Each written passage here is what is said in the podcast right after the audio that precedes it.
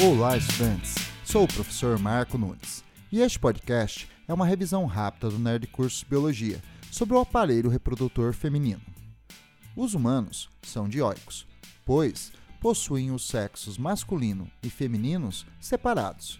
Internamente, o aparelho reprodutor feminino possui um par de ovários, um par de tubas uterinas, um útero e um canal vaginal. Os ovários são pequenos órgãos localizados no interior da cavidade pélvica. Produzem os ovócitos secundários e os hormônios estrogênio e progesterona. As tubas uterinas são dois tubos ligados ao útero que capturam o ovócito secundário no momento da ovulação. São o local da fecundação.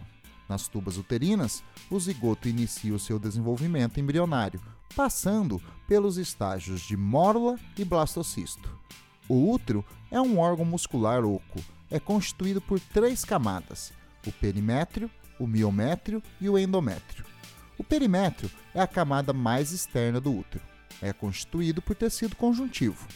O miométrio é a camada intermediária.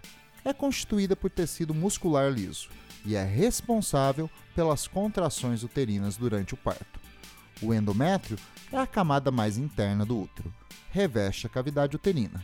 O endométrio possui duas camadas, a basal e a funcional. A camada funcional é eliminada a cada menstruação, se recompondo durante o ciclo uterino.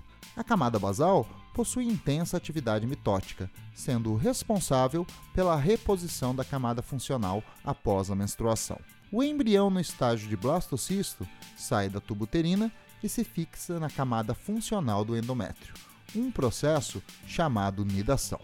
No útero, ocorrerá por aproximadamente 40 semanas a gestação.